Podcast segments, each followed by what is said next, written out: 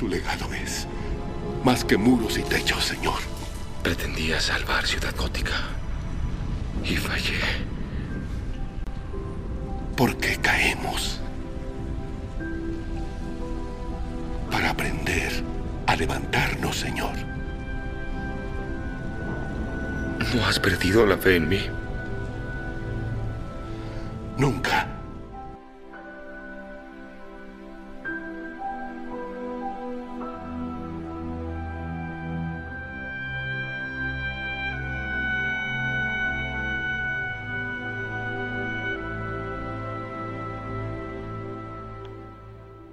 Hola, ¿qué tal? Muy buenas noches. Bienvenidos a este noveno podcast, aunque diga octavo, perdonen. Pero bueno, este es un podcast que quisimos empezar con este audio porque pues creo que no podemos vernos indiferentes a lo que pasó en estas últimas semanas.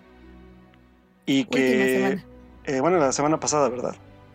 sí. Entonces digo, parece que fue mucho tiempo, pero la verdad es que, pues bueno, antes de empezar sí queríamos como dar un mensaje sobre todo como de unidad que, hemos estado viendo pues en todos lados y que creo que nadie es indiferente a todo lo que está pasando y que, a todos nos afecta a final de cuentas, ¿no? Todos vivimos en este país, este, pues estamos viendo cosas muy difíciles, sobre todo para la gente que, que no solo perdió todo, sus casas, su patrimonio, sus cosas, sino también perdió gente que, que quería, ¿no?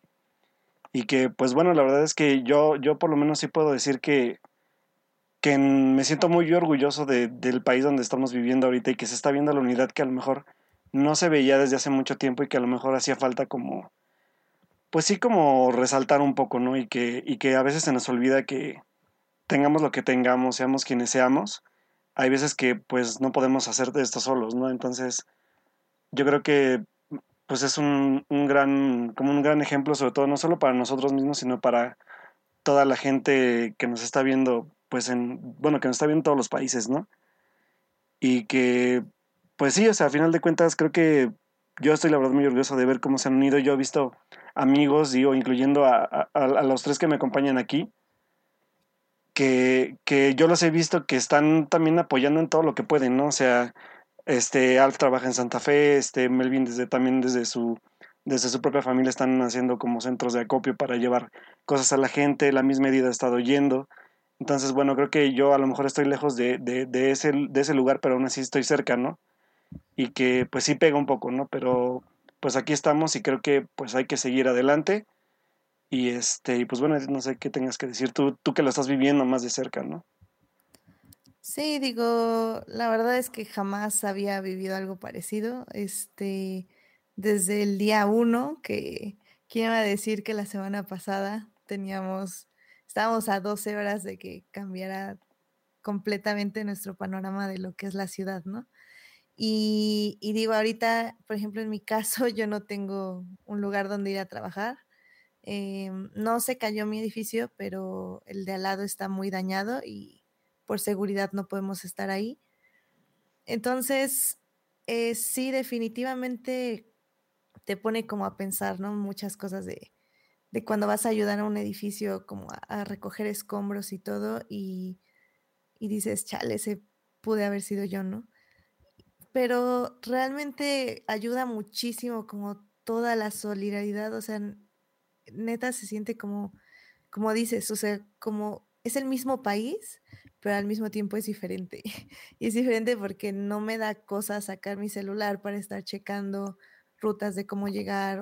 o sea, digo, hemos visto que algunas personas se han aprovechado de ello y sí sigue la misma violencia y la misma inseguridad, pero al mismo tiempo no, lo cual es un poco extraño. O sea, una, un día estuve ayudando en la Cruz Roja, pues, eh, pues muchas, varias horas, y, este, y dejé mi mochila así sola en medio de muchísima gente y no le pasó absolutamente nada. O sea, como que sientes que todos estamos haciendo algo por reconstruir lo que se perdió, que fue mucho y a la vez fue muy poco. O sea, nos lo repiten una y otra vez.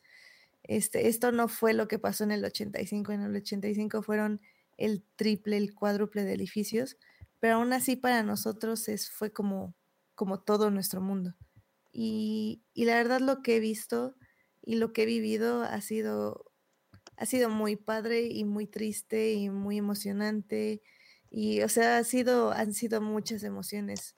O sea, desde cómo pide silencio para ver si hay vida, cómo, cómo sacan un cuerpo con vida, me ha tocado ver. Bueno, no ver así en primer plano, pero sí como en tercer plano se podría decir. Este, he visto, he, participado en cómo sacan cuerpos sin vida también, cómo todos se quitan el casco al mismo tiempo para, pues, para honrar una vida que se perdió. Y, pues sí, o sea, ha sido una experiencia definitivamente que nos ha cambiado y espero que nos cambie para bien, porque digo, también ha estado muy interesante este, este dilema entre millennials y generación X que nos creían inútiles y resulta que no.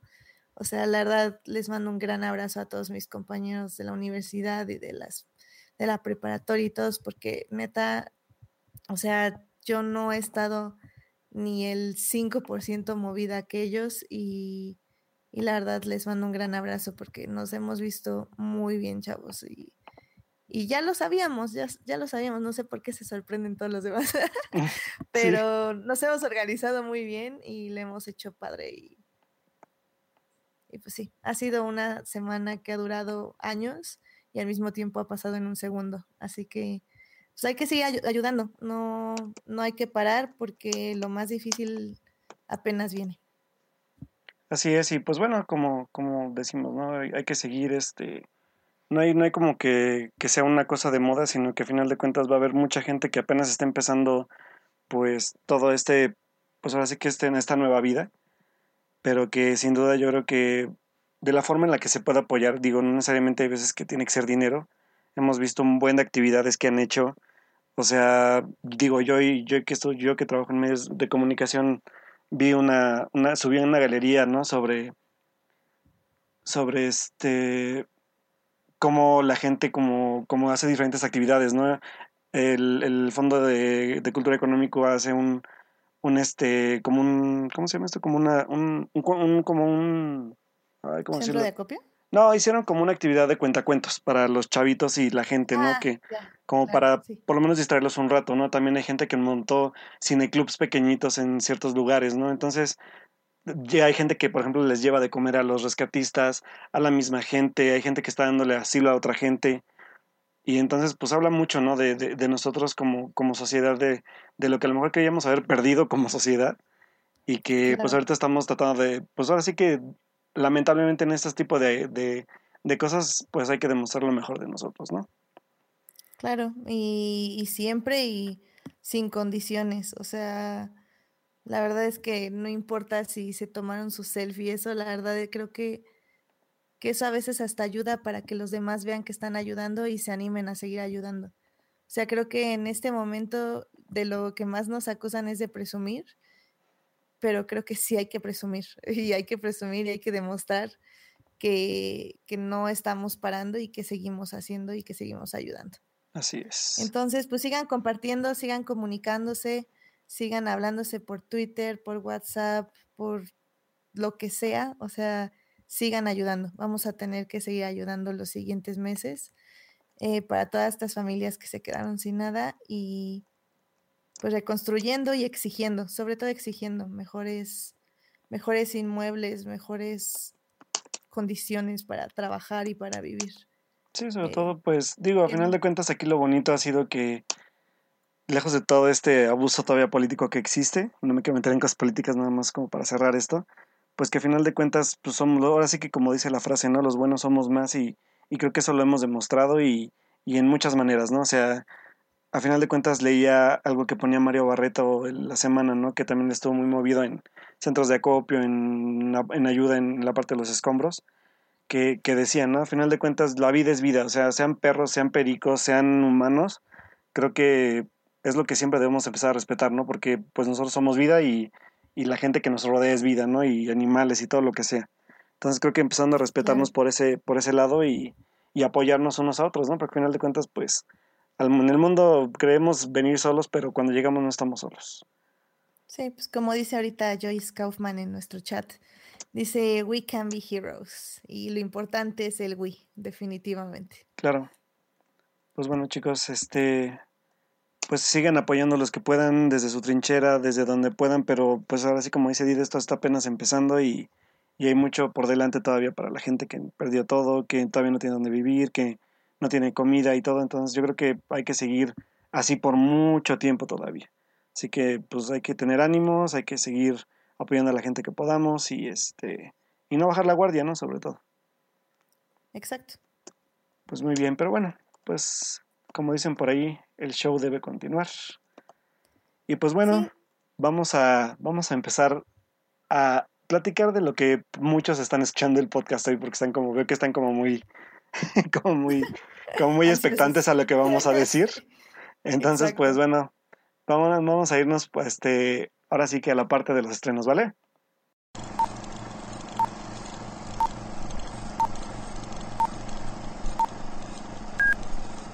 Pues bueno, ¿de qué vamos a hablar, Edith? Eh, este fin de semana se estrenó una de las películas que, digamos, más controversiales de este año, si no es que de los últimos dos, tres años, yo creo, no recuerdo cuál, cuál fue la anterior película que dividió a tanto a la crítica, tanto al público. Y pues es nada más ni nada menos que la séptima película de Darren Aronofsky llamada Madre. Y, madre. Pues y madre. Em, definitivamente esta crítica se estrenó, digo, esta película se estrenó en Sundance, si no mal recuerdo. Sí, sí, creo que sí. Sí, sí, sí, fue Sundance. Em, está protagonizada por Jennifer Lawrence y Javier Bardem en los papeles principales, pero pues también tenemos como estrellas como Ed Harris o Michelle Pfeiffer, que estuvieron haciendo algunos papeles secundarios.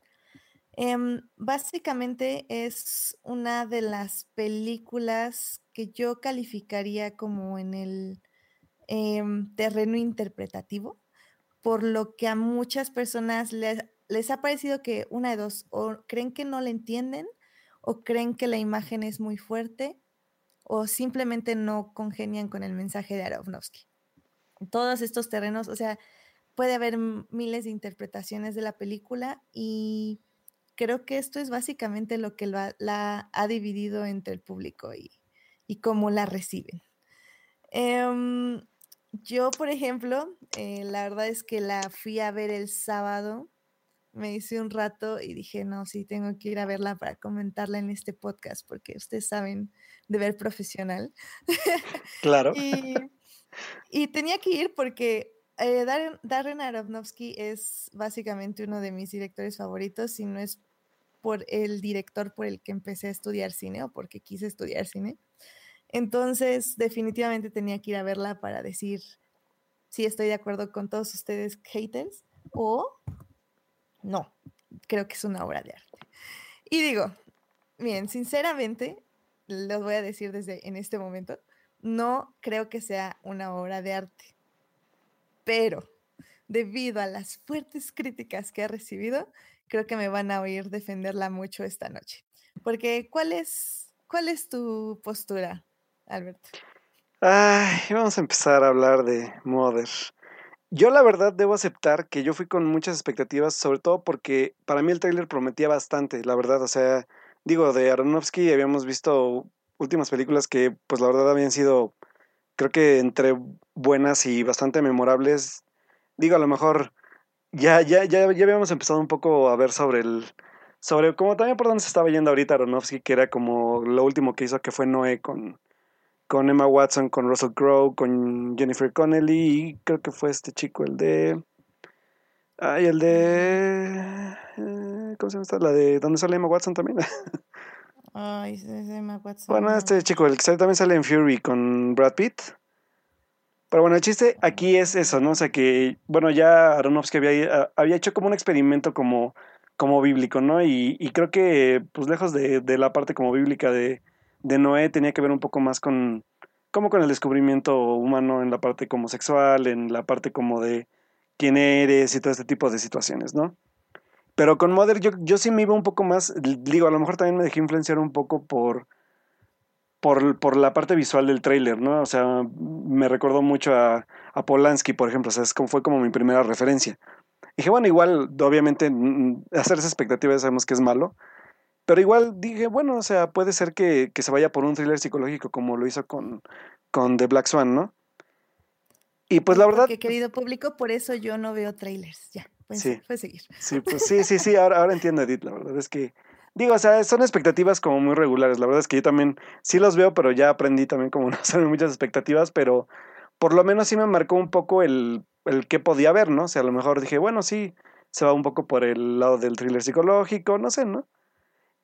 Y yo la verdad lo que sí no leí, lo que, lo que sí no leí fue este críticas. O sea, críticas yo nada más sabía que estaban divididas, sabía que había algo que la gente la buchaba o que la amaba, pero la verdad es que no quise leer nada, ¿no? O sea, solo me quedé ahora sí que con el puro tráiler, ni sinopsis, ni, ni críticas, ni nada, solo puro tráiler, que fue un dos veces lo que la vi, yo creo. Y ya de ahí, ¿no? Vámonos a verla voy a, voy a, voy a, voy a aceptar algo. O sea, yo sí, yo, yo sí, sí, sé aceptar, o sea, sé aceptar cuando, cuando sí, este, si no me gusta, trato de decir por qué, pero también como poner en la balanza, ¿no? De decir, ok, sí no me gustó, pero puede ser que sea algo personal. Visualmente la película, ah, gracias, Diego, durante ya nos dijo el nombre de Logan Lerman, que es el chavo, ya, gracias, Diego. Este, bueno, o sea, yo lo que puedo decir es que la película está muy bien hecha visualmente. O sea, creo que en esa parte Aronofsky no falla. O sea, es una, una película que tiene encuadres muy, muy bien planeados, que tiene una fotografía que de hecho me gustó bastante. O sea, el manejo de, de, toda, de toda la atmósfera que, que, crea en la casa. Es como, híjole, yo creo que tenía rato de no ver una película así. Trata como de irme a la última como experiencia que tuve así, pero ¿sabes por qué? Sobre todo por lo enclaustrante que llega a ser la película. O sea, por los primerísimos planos que hace, por porque no te deja como respirar la escena, o sea, es como muy enclaustrante la película y lo logra, o sea, yo, yo sí puedo decir que sí me, durante sus primeros dos actos me enclaustré y dije, ok, sí está, es interesante la premisa, hay algo que me, me recuerda mucho a Polanski como lo esperaba, que fue como esta parte de, de los vecinos extraños o los extraños tratan como de entrometerse en la vida de, de una pareja, ¿no? Como lo hacen en El bebé de Rosemary, ¿no? Que tenemos estos vecinos castrosos que nada más están buscando como, ¿y en qué les ayudamos? ¿Y, y qué hacemos? ¿no? Y, eso me, sí me, me, referenció muy, muy cabrón a la película.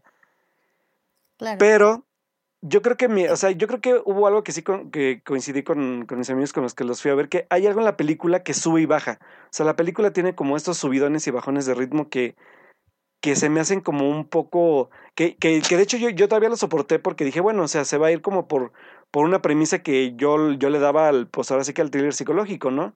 Dije, bueno, se va, por, se va a ir por ahí y seguramente va a ser algo interesante. Porque esta parte... Ajá, sí.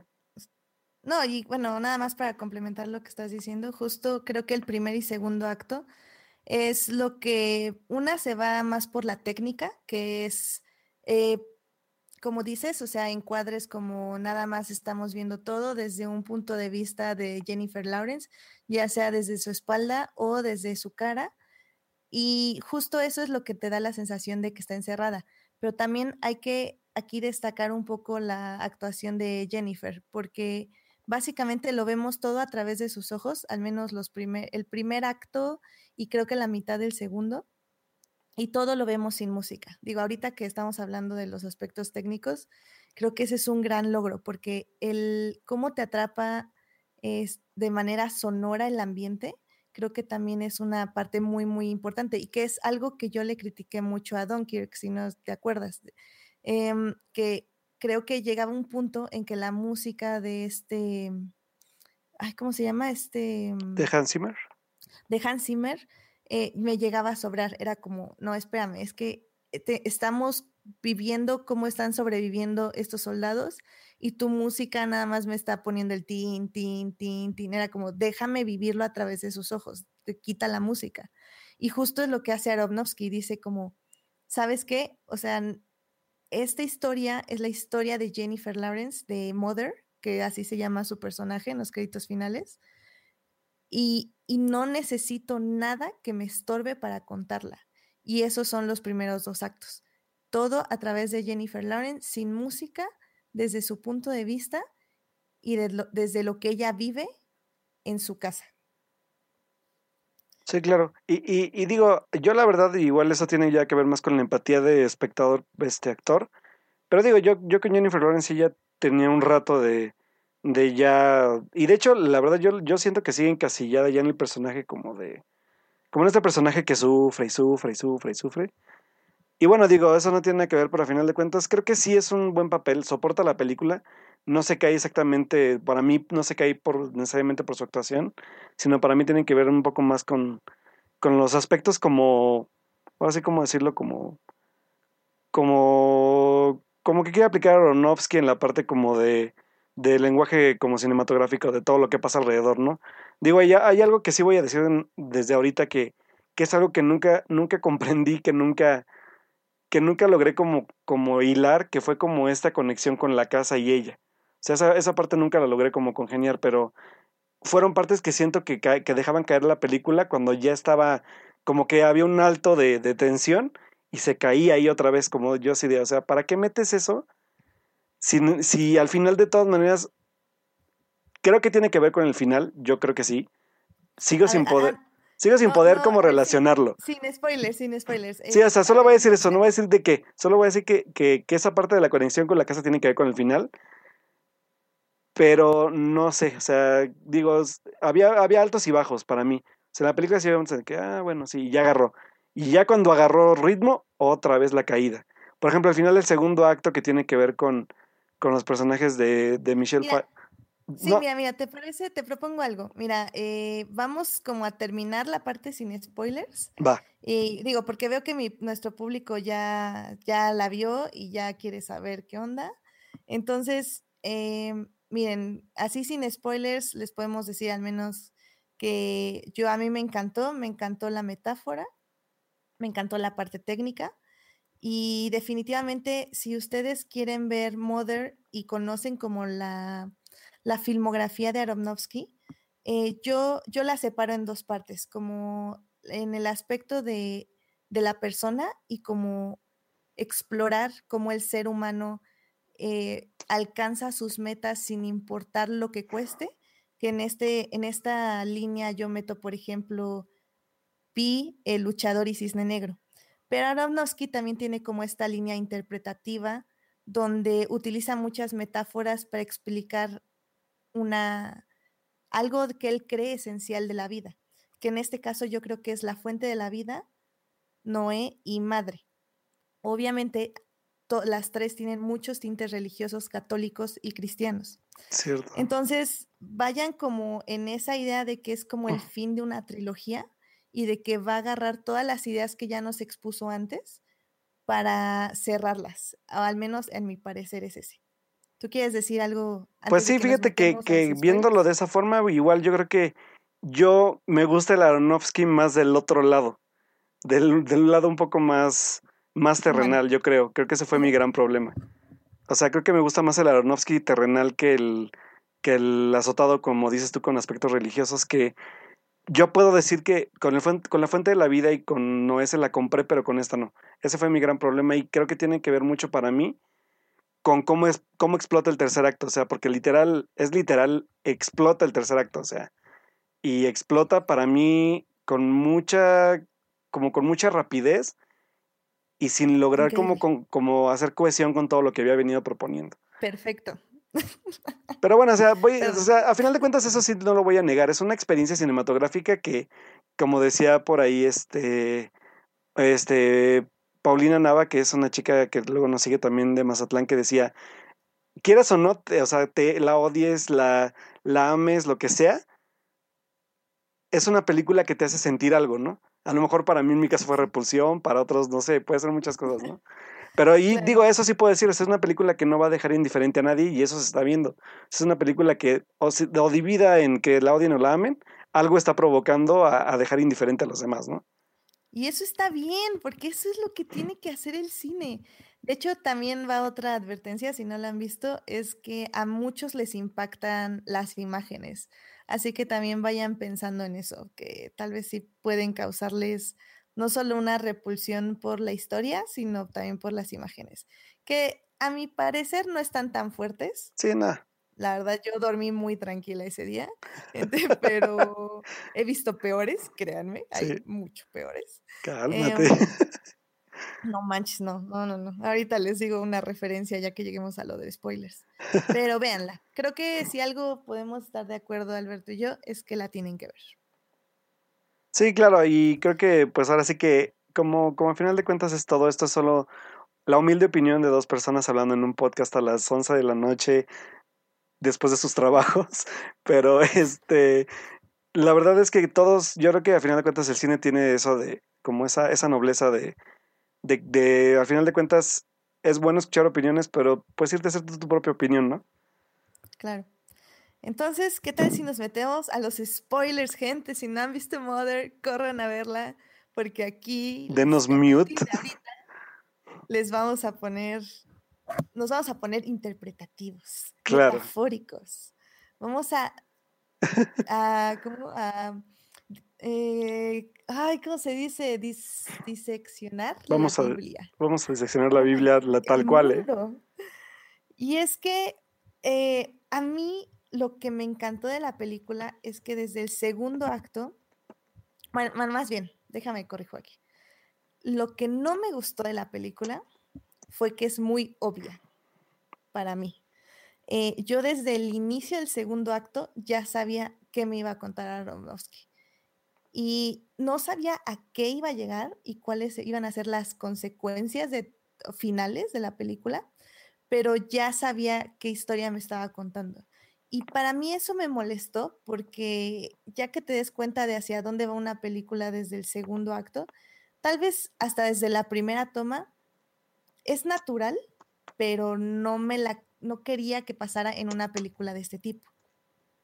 Ahora, tal vez eso a mí me ayudó mucho porque a la hora de que las cosas se pusieron muy locas, como dices, en el tercer acto, a mí en ese momento a mí ya me parecían muy naturales, como que tenía que pasar eso.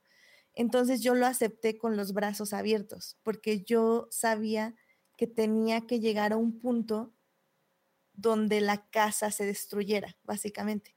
Porque a mi punto de vista, eh, Mother, eh, la, el personaje de Jennifer Lawrence, es la tierra, es la madre tierra, eh, Mother Earth, se podría decir.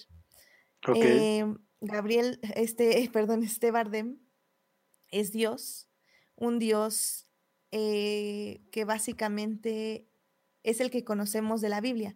Pero a mí lo que me gustó mucho de esta historia de Aronofsky es que cumple un poco con nuestros tiempos, entre comillas, de que es la visión feminista, pero entre comillas, digo, porque en sí la madre tierra no debería tener sexo, pero como en sí las mujeres somos lo, lo, que de la fertilidad y lo que da vida, es como natural que nos asocien con la madre tierra. Entonces, para mí, por ejemplo, esta película lo puedo así resumir en una, en una oración, que es básicamente es la Biblia desde el punto de vista de la madre tierra.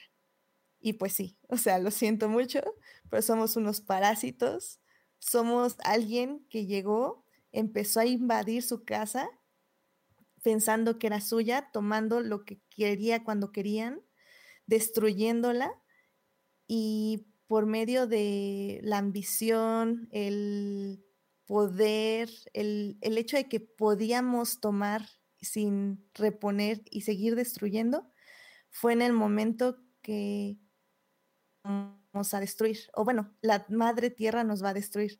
Y la verdad es que en el momento en que Jennifer Lawrence, bueno, o Mother, le pega al techo, digo, al, al suelo, y, y, destruye la casa, o sea, a mí, por ejemplo, en ese momento yo nada más me acordé de este terremoto y fue así como, no manches. o sea, claro que sí, o sea, dije, claro que sí, o sea, es eh, todo lo que está pasando, los huracanes, los terremotos, el hielo que ya se desprendió de la Antártida o no sé, del Polo Norte, es así como, claro, es la madre naturaleza deshaciéndose de una plaga que invadió su casa, hizo lo que se le pegó la regalada gana con sus recursos que ella daba, literal, así como o sea, que ella no tenía ni por qué darnos. O sea, nada de repente llegó él, que es him, Javier Bardem, creó, porque su tarea es crear, y siguió creando sin importarle que él pasara a la casa donde estaba creando las cosas, que era a la casa de la madre, de la madre tierra. Entonces, como ves, para mí el tercer acto era, era natural, era... Es pesimista, porque sí, al final todos morimos, básicamente. Claro. Pero al mismo tiempo es muy optimista en el aspecto de que el amor al final del día es lo que puede volver a crear una cosa nueva. Pero ahora también queda la idea de es un nuevo mundo, es un nuevo universo, es otra tierra. Entonces, no sé, a mí me encantó. O sea, la película en ese aspecto, a mí dame una metáfora, comprométete con ella hasta el final y ya me compras. Que es algo que pasó con Tenemos la carne, que a mí no me gustó, por ejemplo. Creo que lo discutí ampliamente en el, en el podcast de Dan Campos, este Shameless Plug, hicimos un, este, un, vimos la película y la, un commentary track. Y ahí justo dije que a mí me iba, estaba yo bien con la película, con el incesto, las orgías y todo, ok, dije, va, está chido. O sea, no está chido, pero va, me puedo, puedo vivir viéndolo. Y el problema es que al final rompió su propio universo y dije, no, o sea, no me puedes hacer ese tipo de trampas. O sea, si te vas a comprometer en una historia, hazla y hazla hasta el final. Y eso es lo que hace Mother. Y eso fue lo que a mí me encantó. Híjole, qué difícil. es extraño porque yo puedo decir que a Aronofsky le compré sus metáforas en Noé y en, y en, el, en, el, en el árbol de la vida. Pero, de la fuente. De la fuente de la vida, perdón. Pero aquí, no, o sea, no. No sé, o sea, yo, yo fíjate que al, la verdad es que al final, yo cuando llegué y se puso todo como se puso, yo la verdad igual quiero creer que fueron mis expectativas, o sea, porque a lo mejor no lo había analizado como tú lo analizas, porque yo también me fui como por la parte que se quiso ver más bíblica, porque también unos amigos y yo decíamos, ¿no? Por ejemplo, los, los hijos de Michelle Pfeiffer y de... de ay, de ¿cómo se Caín y Abel. De, sí, que eran Caín y Abel. De y, Harris. de Ed Harris. Y entonces, pues así como de, ok, estás viendo como ya la Biblia o qué pedo, ¿no? Pero pero no sé. Hay, Claro, hay- y cuando, cuando se van es porque se rompe un, un lavadero y empieza a caer agua. Y cuando salen está lloviendo, que es el diluvio. Y es cuando se acaba la raza humana y vuelve a nacer y por eso ella queda embarazada para dar un hijo. Y empieza otra vez la raza humana. Guau. Mira tú. No, pues. Sí, es que Ajá, sí. culpo la verdad mi crianza católica, lo siento mucho, pero sí, obviamente era... Entonces es creo que- que esta es que- película no es para herejes. Evítense si son herejes, porque, porque si no han leído la Biblia. Más bien tienes que conocer la historia católica, Claro, sí, yo creo que es eso. Sí, yo creo que es eso, ¿eh? ¿Sabes qué? Sí, que yo, yo- yo al final, yo creo que tiene que ver, entonces yo creo que tiene que ver mucho como dices tú en eso, o sea, como en la metáfora y el conocimiento, como, como todas las películas de, yo creo que, y fíjate lo que voy a decir, ¿eh? como todas las películas de culto, Que tienes que conocer todo lo que está detrás de este tipo de metáforas. O sea, me voy a películas de culto, no sé, como películas de culto que tienen que ver algo tan, tan apegado a mí como es Scott Pilgrim, o tanto como lejano como es este el del show de terror de Rocky, ¿no? Por ejemplo. O sea, son películas que, que a lo mejor solo, solo la, la gente que tiene el bagaje para comprender lo que está pasando la va a entender. Y ese creo que es ese, a lo mejor, es el gran problema con el que se van a enfrentar muchos que vayan a ver la película, ¿no? O sea, va a ser como de. Yo, la verdad, hay algo que sí, sí voy a criticar muy cabrón en esto. O sea, yo sentí tantas premisas en la película que me fue difícil encontrar una premisa sólida para, para, para engancharme de ella. O sea. Pero, ¿qué premisas?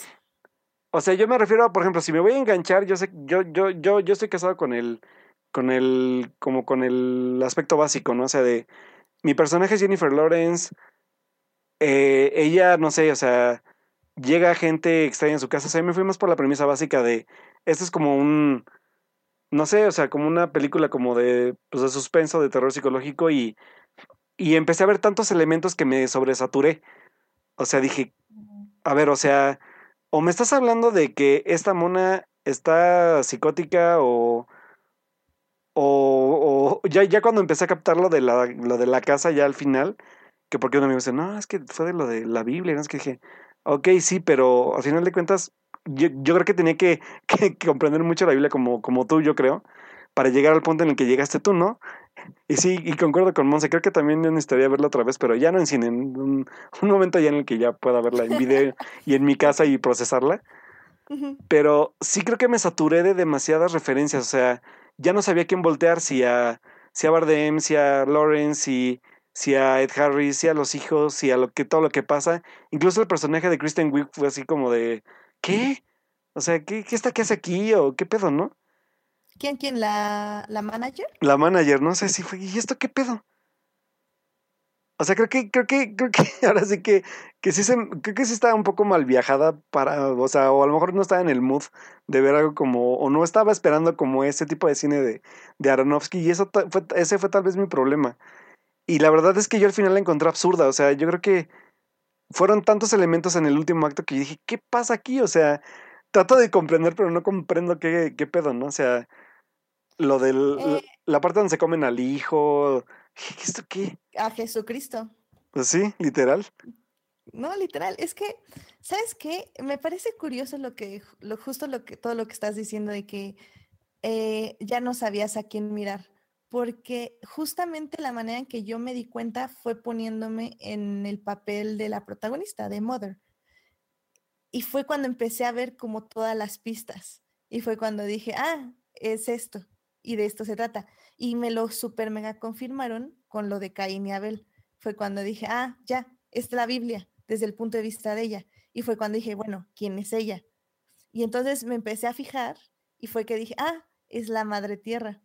Y está esto y esto y esto y esto. Y fue cuando dije, claro, entonces esto va a terminar en una reconstrucción bíblica con la destrucción de la tierra. Porque es la destrucción de la casa que está cuidando. Y, y sí, o sea, no sé, yo, yo no me quise poner en ninguno, en ningún otro zapato de otro personaje porque justamente entendía perfectamente el personaje de Jennifer Lawrence. También sabes que, ahí sí nuestros escuchas, no sé cómo lo sintieron ellos, pero también creo que ayudaba un poco desde el verla desde el punto de vista femenino, o sea, de verla desde yo mujer, porque justamente esta es otra de las interpretaciones, que es que el personaje de Jennifer es como este, esta mujer que obviamente está dándolo todo por su esposo, cuando él al final del día no le importa absolutamente nada más que su Exacto. propio ego. Yo me, yo me, yo me fui por ese lado, ¿eh? O sea, por la parte de. ¿Sabes por qué me fui más un poco por como esta psique de. de. como del, del apego? O sea, yo me estaba yendo por mucho por ese lado, o sea, el apego de ella hacia él y el no soltarlo por nada, ¿no? O sea, como de. Digo, a lo mejor no me prestas atención, pero yo siempre estoy para ti. Y, y este constante como regreso, porque fue un regreso siempre, ¿no? O sea, como de. Volví a ella y se volvió a ir, ¿no? Y, y- ahora que lo comprendo un poco más así, como lo explicas tú, a lo mejor también tiene que ver con eso, ¿no? Hay momentos en los que nos acordamos un poco de, de la tierra cuando nos da algo, pero cuando ya lo tenemos se nos vuelve a olvidar. Entonces, digo, ahí ya viene como un buen, un buen, este, un buen análisis. Solo lo que no me, no me acabé de tragar fue el final. O sea, el final de, de, de, como dices tú, a lo mejor tiene que ver con, con crear cosas nuevas, ya pues tirando el corazón roto, si se podría decir, y renovándolo con otra cosa. Fue como lo único que, que sí creo que no perdoné. O sea, que todo lo de la casa dije, bueno, ya entendí de qué va. Pero al final sí fue así como de, ay, no manches. No, y mira, por ejemplo, este, por ejemplo, ahorita Joyce Kaufman nos está diciendo, la narrativa tiene que funcionar en el nivel de metáfora y en el de recepción. Claro, Y yo creo que funciona en el de recepción, porque al haber tantas metáforas, es que cuando sientes que no lo estás entendiendo, te cierras porque lo quieres entender. claro. Y sí. es cuando siento que algunas personas se cierran.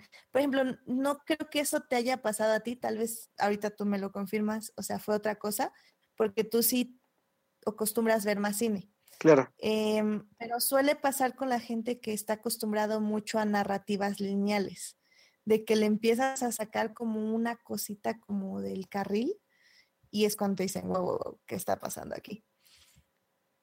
Entonces, a mí me funciona, bueno, más bien creo que no, no podría ponerme desde el punto de vista de, de la vista de, de que si la metáfora no lo supiera no me funcionaría, porque a mí me, obviamente me funcionó la metáfora. Claro. Entonces no sabría, o sea, por lo que veo a ti, como no entendiste muy bien la metáfora, no te funcionó la película. Sí, de hecho. Habría más bien que preguntar si a todos los que no entendieron la metáfora no les funcionó la película o entendieron la metáfora y aún así no les funcionó la película. Yo, yo por ejemplo, ahorita dice, este, Alberto Morán dice que tenía que, si esperábamos también como toda esta parte del corazón cuando se rompe todo este caos, ¿no? Y creo que tiene, o sea, a final de cuentas ya relacionas y sí tiene que ver mucho con lo que explicas tú, ¿no? Y que aún así, creo que, creo que, este, o sea, llegué a un punto importante aquí porque a lo mejor no tenía como, como, como, como la apertura de volverla a ver nunca, ¿no? O sea, fue como de ya, no, no me gustó y bye. Pero sí, creo que después, eh, y eso es lo padre del cine, ojo, que, los que nos escuchan, ¿eh? Claro. Perdón, es que aquí me están troleando en el chat. No, no, no, no te troleen. Este, o sea, creo que tiene que ver mucho también con, con esto que es lo padre del cine, ¿no? Que a lo mejor puedes comprender la metáfora y te puedes ya como que regresar y decir, a, ah, ah, ah, a ver qué pasa. y digo, y, digo, y, a lo mejor sabes que tiene que ver mucho también que tenía mucho que no veía una película así. Y, mm, sí, ya, ya estamos acostumbrados a, a recibir como algo así con los brazos abiertos. Sí, y, pero oh, digo, sí, oh, tendría que volverla a ver para comprender como todo este medio del asunto, ya que me cambió un poco el panorama, porque sí hay cosas como que, te digo, esta parte como de la conexión con la casa, este, no sé, o sea, el, final sigo sin comprenderlo del todo, que creo que tiene que ver mucho con eso, con, con toda la, parte de, de, este corazón y de, que la casa también tiene como, ahora sí que como dices tú, a lo mejor es la vida del, del planeta, ¿no? Es el, es el, el, camino de, de, de como del, del habitar un lugar que tiene vida propia, ¿no? O sea, que también siente, que también se daña no sé, está como muy, muy, muy, o sea, ya, ya comprendiendo la metáfora está muy, muy interesante de volver a analizar.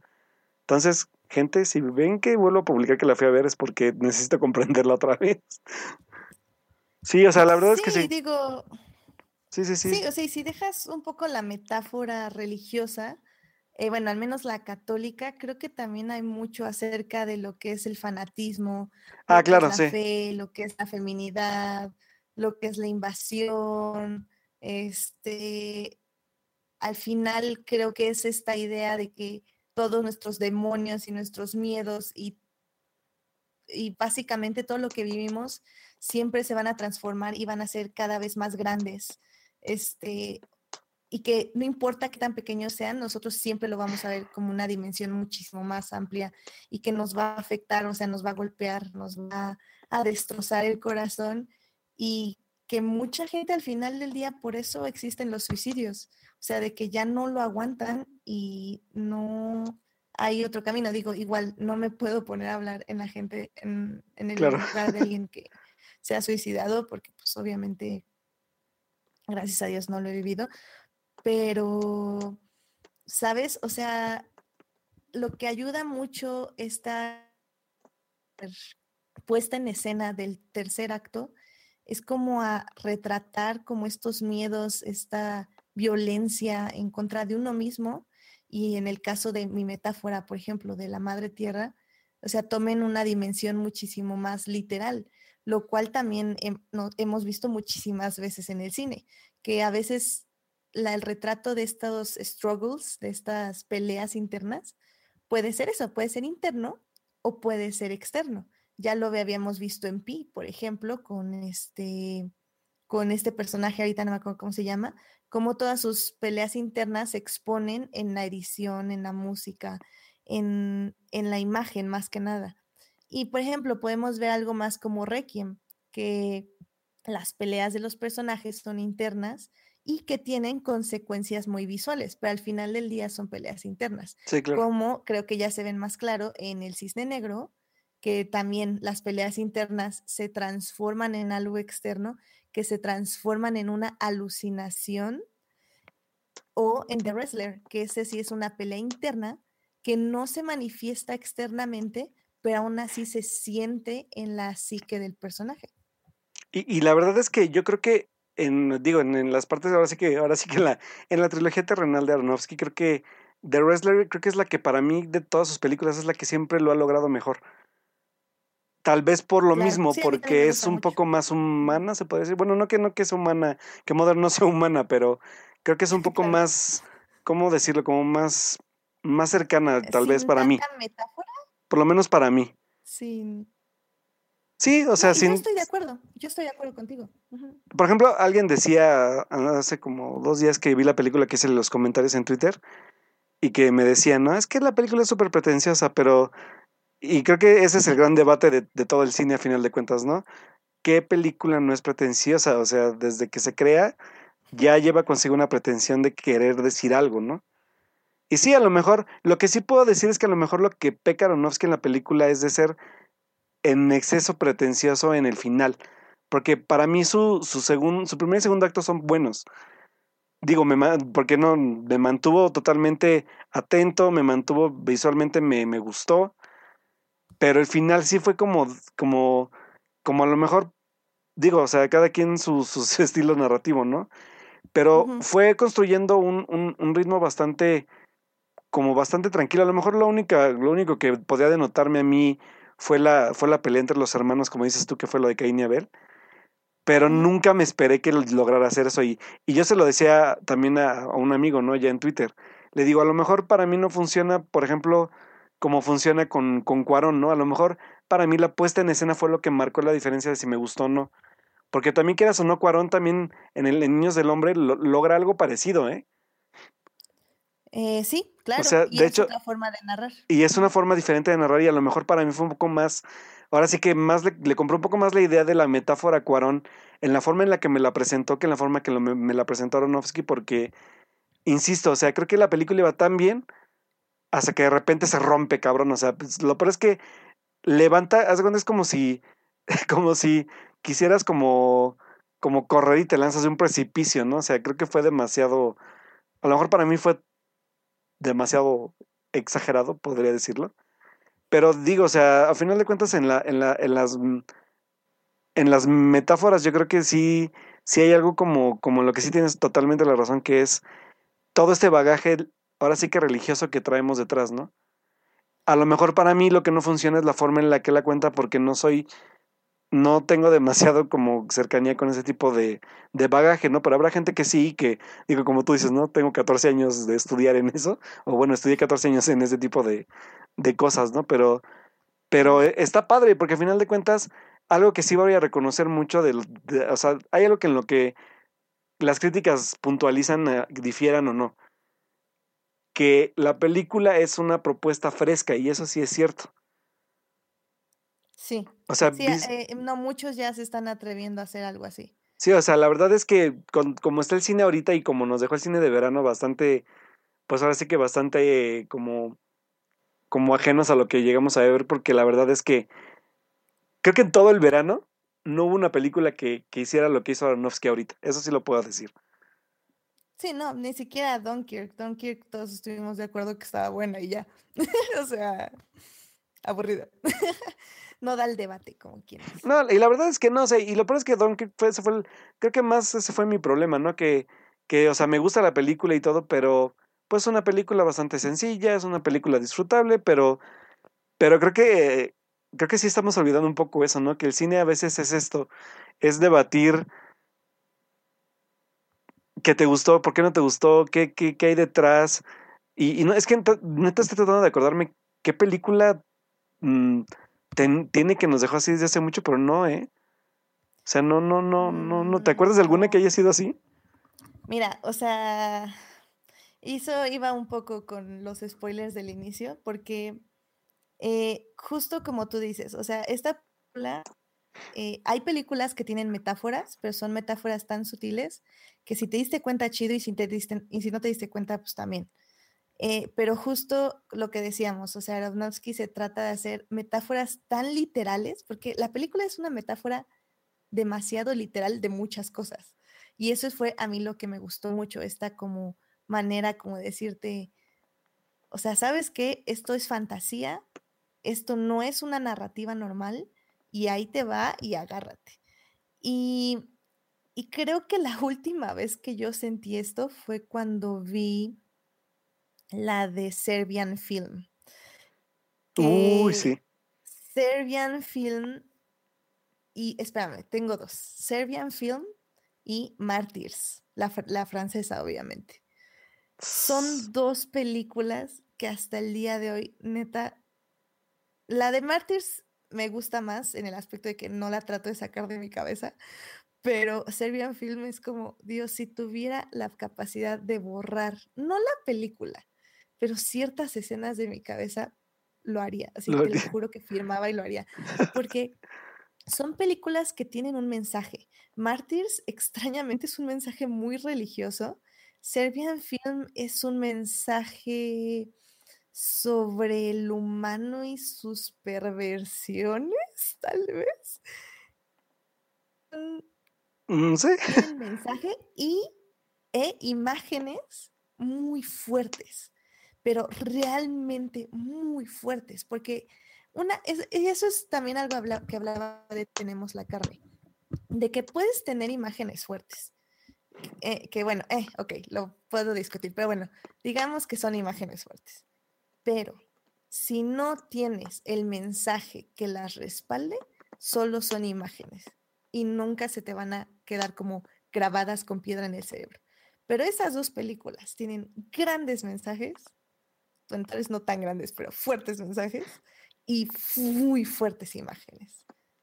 Entonces, creo que yo desde ese día, desde ese entonces no veía algo así que me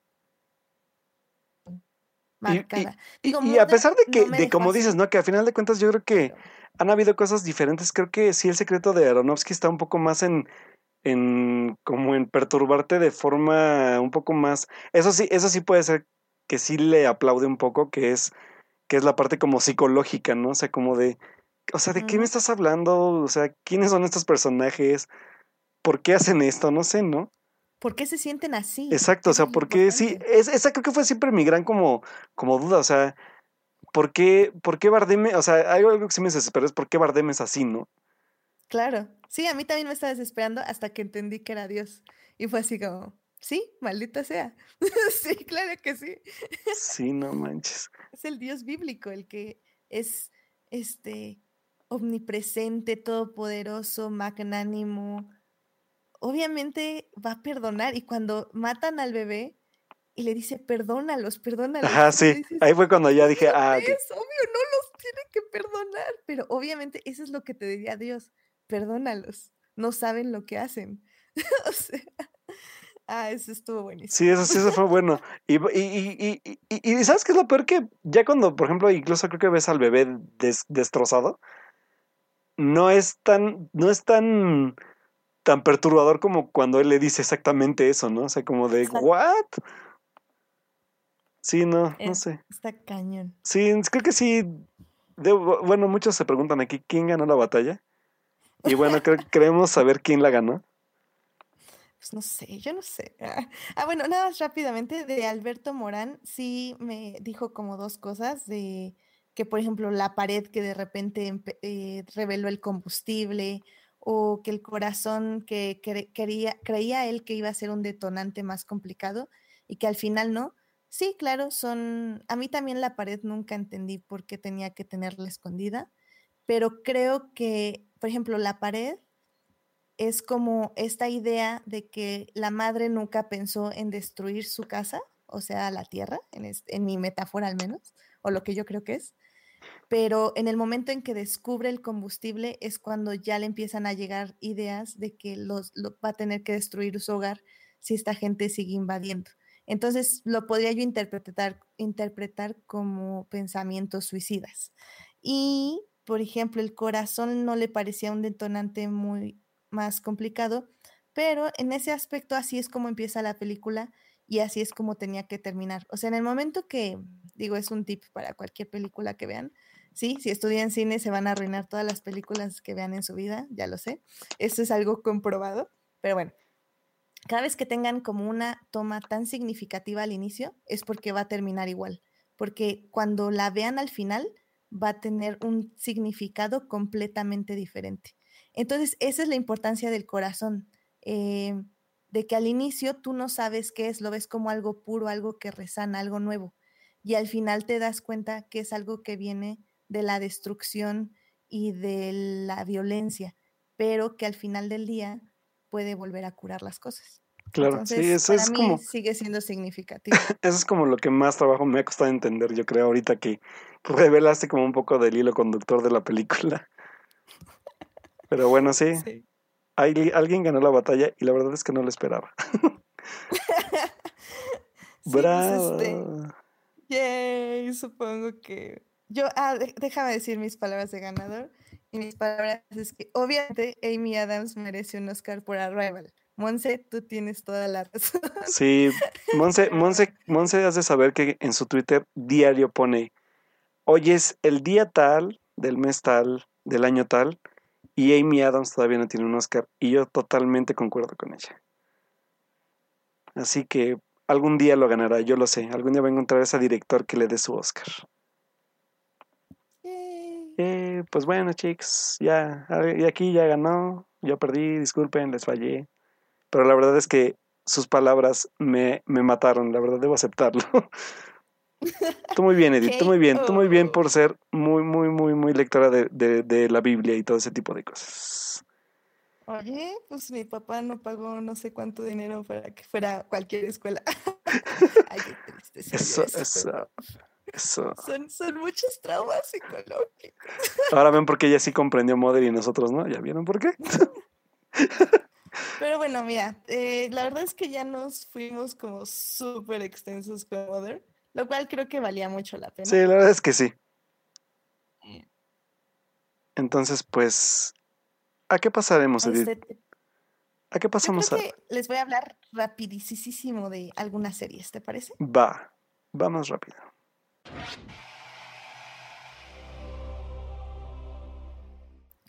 Básicamente, yo nada más, como, como digo, ya nos llevamos mucho tiempo en Mother.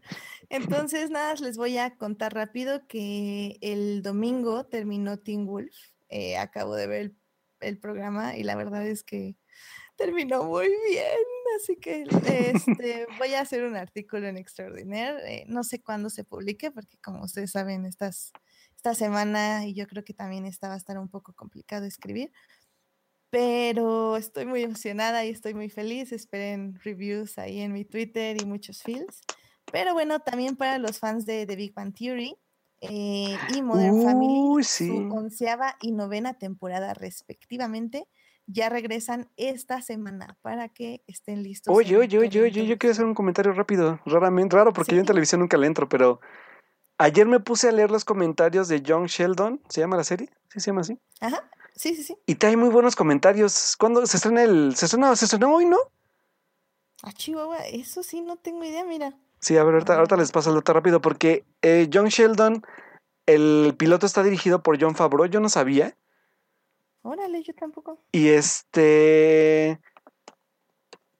Y hay muy buenos comentarios de la, de la, de la serie, ¿eh? ¿sabes por qué? Porque dicen que, está como muy, muy diferente de tono de lo que estamos acostumbrados a ver de, de The Big Bang Theory. Tiene que ver mucho más con este acercamiento al personaje de, de como, de como la, de relegarlo por ser como es. Y, y está, está interesante porque aparte, eh, por ejemplo, la serie está creada por Chuck Lorre, que van a recordar por este, por Two and a Half Men. Y este, y tiene que ver como algo como estilo How I Met Your Mother, ¿no? O sea, es Sheldon narrando como su vida de niño en, en Texas, si bien se acuerdan, como dice, y que su madre lo mandó a hacer pruebas para ver que no estaba loco. Pero sí, sí, sí, sí, este, salieron ayer ya algunos comentarios. Sí, se transmitió hoy.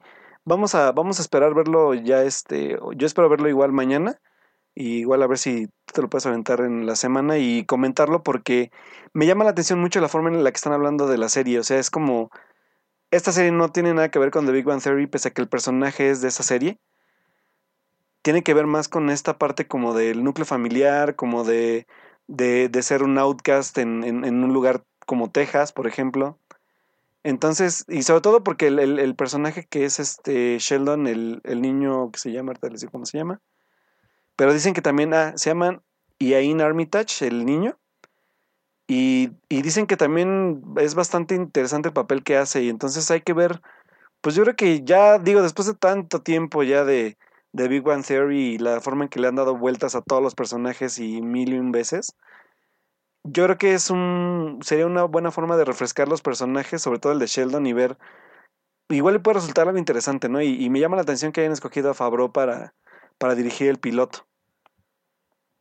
Eh, sí, la verdad, yo no le daba absolutamente nada. Sí, no, de hecho, de hecho ayer me sorprendí porque yo también eh, leí, leí el de, creo que fue el de, creo que fue si el, no me recuerdo, el de IndieWire, la opinión, y cuando la abrí porque fue así como de, el, el, el, texto de cabeza era de, te va a sorprender lo que, lo que vas a ver en John Sheldon, ¿no? Ay, ¿a poco sí? Y sí, o sea, ya me leí varias, varias críticas y están hablando bastante bien de la serie, entonces yo creo que, pues es raro, pero, y sobre todo siendo Chuck Lorre, ¿eh? pero pues hay que ver qué, qué, qué, qué, aspectos van a manejar del personaje y ver el piloto sobre todo.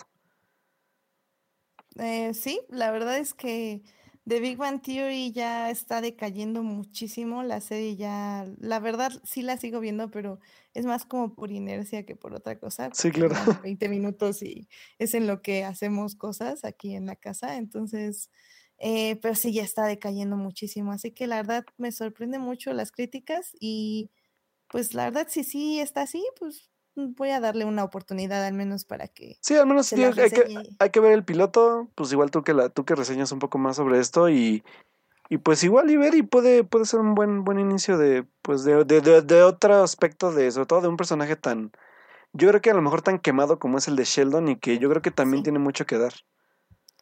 Eh, no sé si ya tenga algo más que dar, pero definitivamente quemado ya está.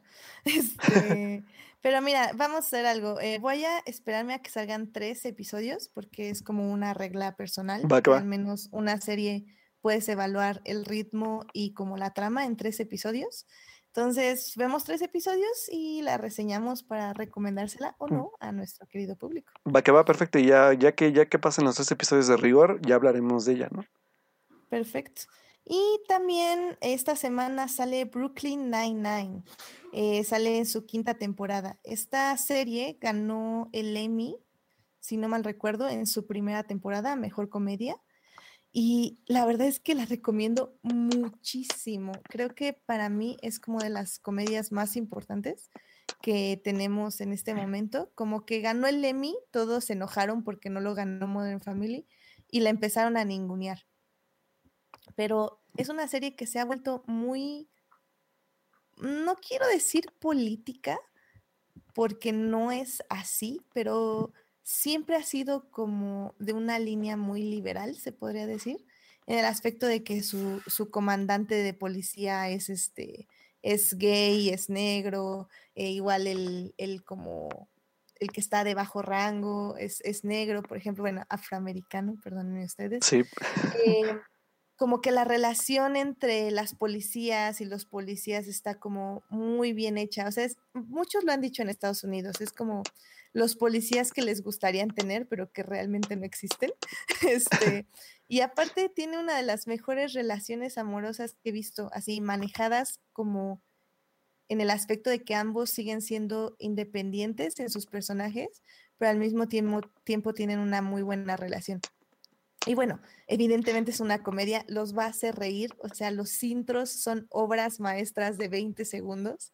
O sea, neta, es muy, muy buena serie, se las recomiendo muchísimo. Está en Netflix las primeras tres temporadas, si no mal recuerdo. Entonces, vean The Big Bang Theory y este, digo, perdón, no vean The Big Bang Theory. Vean John Sheldon. Brooklyn Nine-Nine, por favor. Ah, ok. Y y la verdad disfrútenla muchísimo porque para mí sí es una de las mejores series que, que están ahorita en televisión. Uh, y fíjate, ahorita, ahorita ya, ya como para saber un poco lo de tele, nos dice Diego que si no vamos a hablar de Stranger Things, porque ya ves que pues el otro mes ya se estrena la, la, la eh, segunda temporada. Pues si quieres, este, hablamos de ella una semana antes. Va, sí. unos 10, 15 minutos para que la, tengamos fresca y así les damos también un repaso. Va, y, y, bueno, obviamente ya antes de pasar a las noticias que vamos a adelantarles un poco, Eleven viene a México. ¡Uh, ¡Qué emoción! ¡Sí! ¿Qué? sí. está bien, está bien. Yo la verdad ya estoy ahí, jóvenes. Yo sí voy a ir, aunque me regañe. Porque soy muy fan. No, está muy bien. Y que viene a, promocionar, obviamente. Supongo que también viene a promocionar, pero bueno, ya es más, más después que antes, porque es la mole es en noviembre, ¿no? Entonces, bueno, se vienen muchas cosas, porque sobre todo esta mole, yo creo que sí tiene que ser espectacular después de, de lo horrible que fue la última edición. Y más porque tenemos varias cosas en puerta, que es Star Wars. Tenemos a Thor, tenemos muchas cosas que tienen que ver con el mundo nerd, así que pues si se van a dar una vuelta este año por allá, a ver si nos vemos, chicos. Esperemos vernos por allá, entonces bueno. Estaría, estaría bien, estaría bien. Sí, hay que hacer una reunión for, nerd, for Sí, nerdera. pues, ¿Qué tal si pasamos? Y sí, hay que pasar ya ahora sí a las noticias para ya irnos de corrido con las noticias, porque ya me adelanté.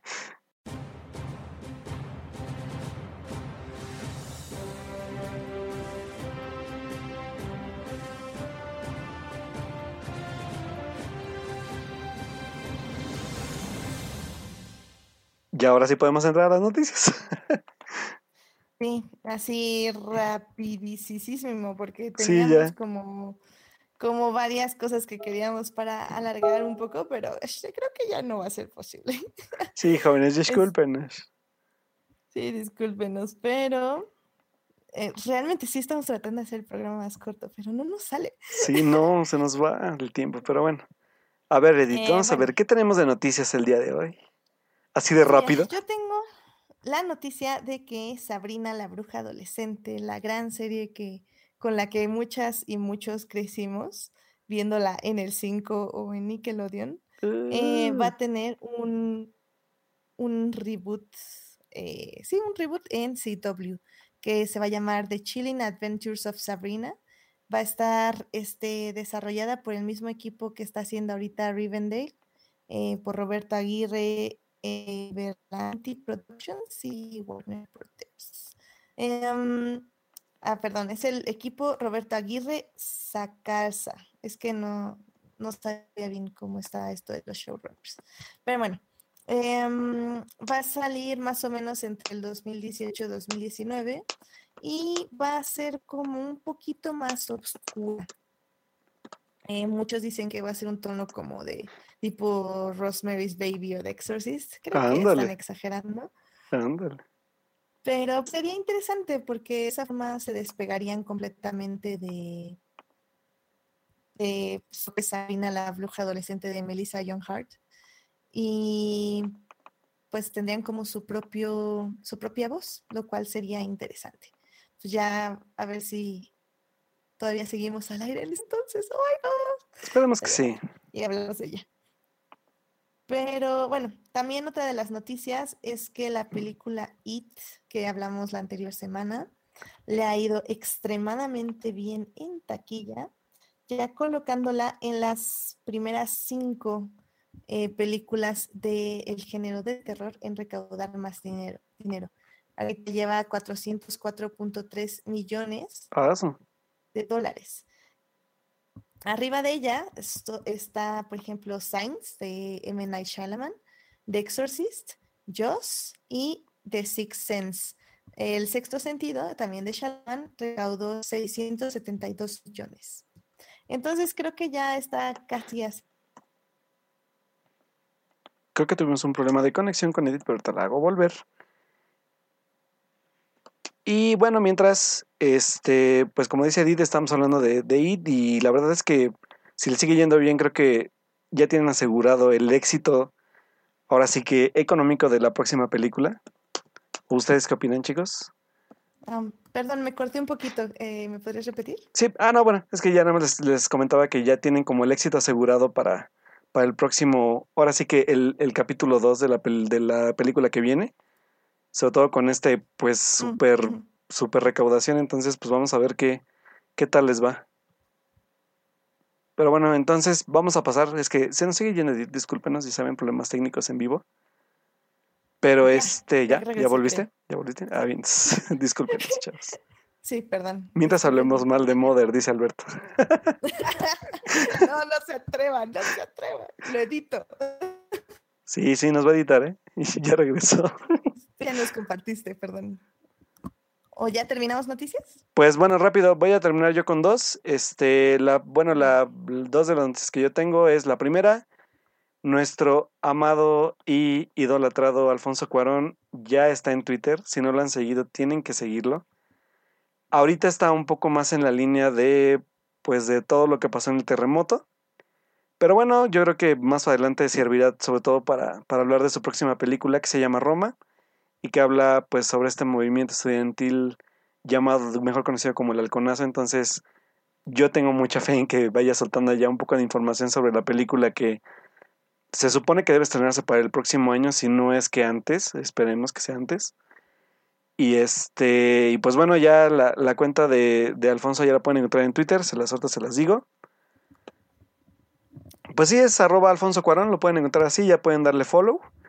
Y pues bueno, ya llegó el maestro a Twitter, así que vamos a ver cómo es su, su estándar de comunicación, sobre, sobre todo en esta vía de, de tuiteros, a ver si la aguanta sobre todo. Pero es. aguanta el rant. Sí, se aguanta el rant sobre todo. Y fíjate que, que ojalá que ande como en el, en el mood de, de Guillermo del Toro, que me gusta bastante. Ándale, sí, claro. Ojalá que siga por ese lado y, y bueno, pues si no, seguramente más al rato aparecerá una cuenta como la de Perdón, es que me, me, pongo a leer el chat. Este, bueno, que no pase algo como que una cuenta falsa como la de Iñarrito. Entonces, bueno, vamos a ver qué tal, qué tal, qué tal le entra al Twitter Cuarón. Y bueno, las otras, la otra noticia voy a dividirla en dos rápidamente. Tenemos dos trailers nuevos para fin de, va a ser para fin de año supongo, que es la nueva entrega de, de Maze Runner que se llama, recuérdame cómo se llama, de este, Dead Cure sí se llama Dead Cure, la nueva película de Maze Runner. Recuerden que la película se atrasó porque el protagonista de Maze Runner tuvo un accidente bastante fuerte en la filmación. Dylan, Dylan. Pero creo que Dylan ya está bien, Digo, este, está bien de su co no es este es que él es el coprotagonista de Teen Wolf. Sí, así es, por eso lo ama. y, y bueno, este bueno, tenemos este el tráiler de Maze Runner que se ve bastante prometedora. La verdad es que pues se me hace una todavía una película que puede rescatar un poco con dignidad, acabar de rescatar con dignidad todo este rollo de las del, de los futuros distópicos con adolescentes, se ve bastante interesante. Y claro que sí, también voy a hablar de Pitch Perfect 3, así que no me anden diciendo. Porque sí, la verdad es que si no han visto Notas Perfectas, ¿cómo se llama en español o Pitch Perfect? Pueden encontrarla en Netflix, chicos, porque es una película bastante divertida, es una gran comedia, pero si no les gusta la música y no les gustan los cantos a capela, sí mejor evítenla porque es solo para un, un nicho muy, muy, muy, muy pequeño, pero que también es una trilogía que va a cerrar el, este año. Y bueno, este año en Estados Unidos no sabemos, depende cómo nos trate Universal, este, pues como nos trata con Pitch Perfect, que la primera sí la trajo a tiempo, pero la segunda parte la trajo casi un medio año después. Y obviamente pues el festival proveyó y la pudimos ver antes que en el cine. Pero bueno, es de que creemos que va a llegar para diciembre o para enero por mucho, ¿no? Entonces, bueno, esas son como las dos promesas de, de como alternativas para el fin de año, aparte de Star Wars y, y Thor con, con Disney. ¿Y qué, qué otras hay para diciembre? ¿No hay otras cosas para diciembre interesantes que nos acordemos?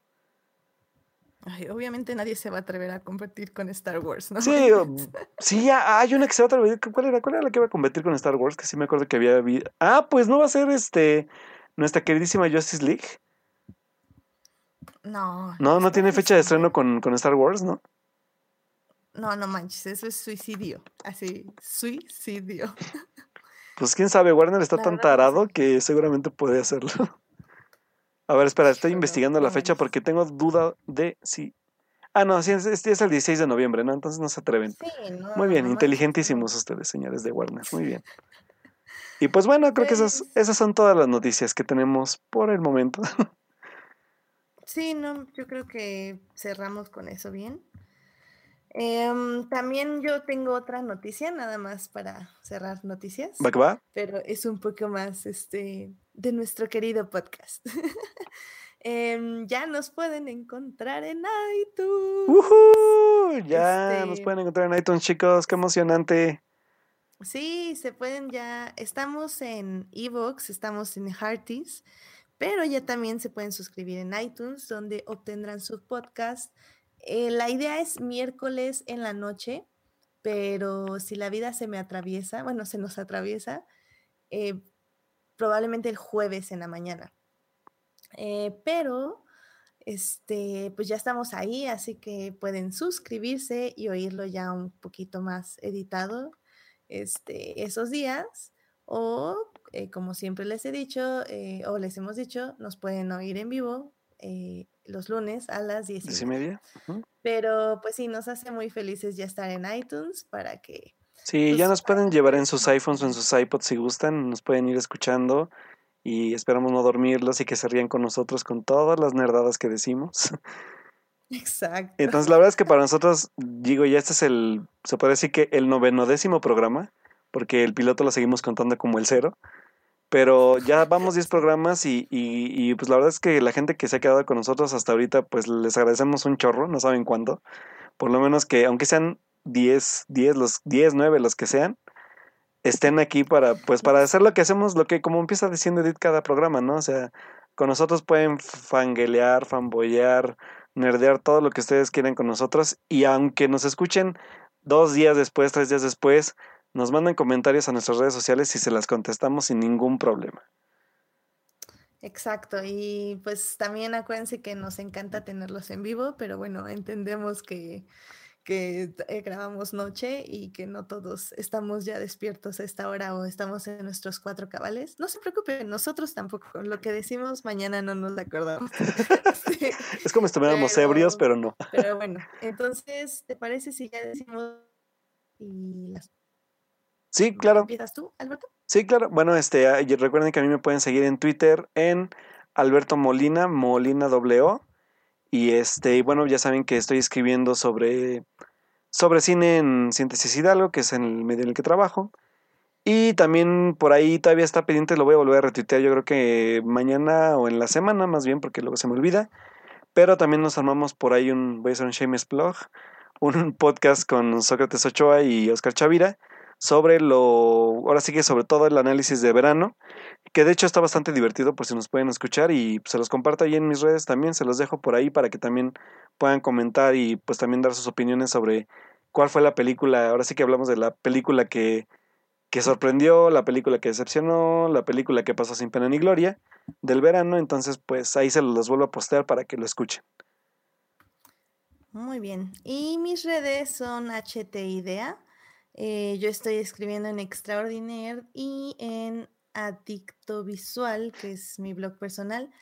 Eh, probablemente eh, les, les, debo, y también aquí iba a hablar, les quedé la semana pasada que íbamos a hablar de, de Lizzie Bennett Diaries, pero ya no nos dio tiempo, entonces se las voy a deber y también el artículo en Extraordinaire, porque probablemente hable de Teen Wolf esta semana, o al menos espero poder escribir esta semana. Em, igual, pues ahí estoy en mis redes. Ahorita estamos compartiendo mucho de lo que está pasando aquí en la ciudad y cómo podemos ayudar. Pero ya poco a poco vamos a ir también regresando. Bueno, voy a ir regresando el, el contenido cinematográfico y seriefilo. Eh, pues ya nada más para irnos, eh, quisiera agradecerles a todos los que nos escucharon.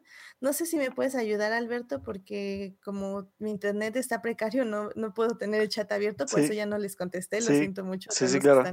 Pues bueno, obviamente a mi queridísimo tocayo Alberto Morán, a Joyce Kaufman, que también nos acompañó por segunda vez, o creo que es la segunda vez que nos acompaña en el programa y que ya, por cierto, ya nos seguimos ahí en Twitter y nos estamos mensajeando también ya este, a Diego Dorantes y a Monse, que también nos, nos, nos, creo que es la primera vez que nos escucha. Y pues la verdad es que les agradecemos como siempre mucho que estén aquí troleándonos, compartiendo información, este, todo lo que hagan, ¿no? O sea, creo que a final de cuentas nos enriquece mucho al momento de hacer el programa en vivo y pues muchas gracias a ustedes chicos y ya saben, compartan el link para que nos escuchen, por favor. Entonces, este, pues bueno, pues. Y, eh, bueno, y te digo, nada más rápido contestando la pregunta de Joyce. Sí somos Team Star Wars, definitivamente. Somos muy, muy Star Wars. Pero sí he oído que la nueva serie de Star Trek Discovery está muy buena, entonces déjame igual checamos los primeros tres episodios y con mucho gusto la comentamos. Eh, perfecto, va. Sí, vamos a checar los episodios, va. Nos comprometemos a eso. Solo déjenme, solo déjenme acabar de ver este Defenders y con mucho gusto ya la veo. No, ya, ya casi acabo, ya casi acabo, ya avancé bastante. Ya me faltan no, dos. Tienes que ver Clone Wars porque tienes un grave problema. Ay, sí, ya sé. Pero bueno, muy bien chicos, pues muchas gracias por escucharnos y a los que nos escuchen también en el podcast ya más adelante, pues ahí esperamos sus comentarios. Ahí están nuestras redes sociales, nuestro contenido, nuestros programas en ebooks y en iTunes. Y pues nos vemos el próximo lunes, chicos. Descansen, pórtense bien. Adiós, Edith, cuídate mucho, cuídate mucho sobre todo y pues sigue ayudando como tú eres una guerrerota. sí, sigan ayudando y pues hashtag Fuerza México, chicos.